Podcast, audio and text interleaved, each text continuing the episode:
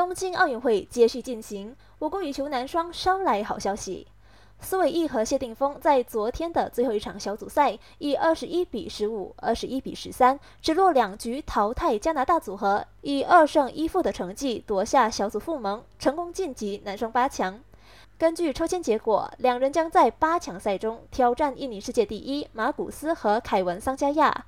面对强劲的对手，谢定峰依然淡定。Kita pun tak boleh kisah banyak lah. Kalau doing sampai dekat siapa, kita lawan saja.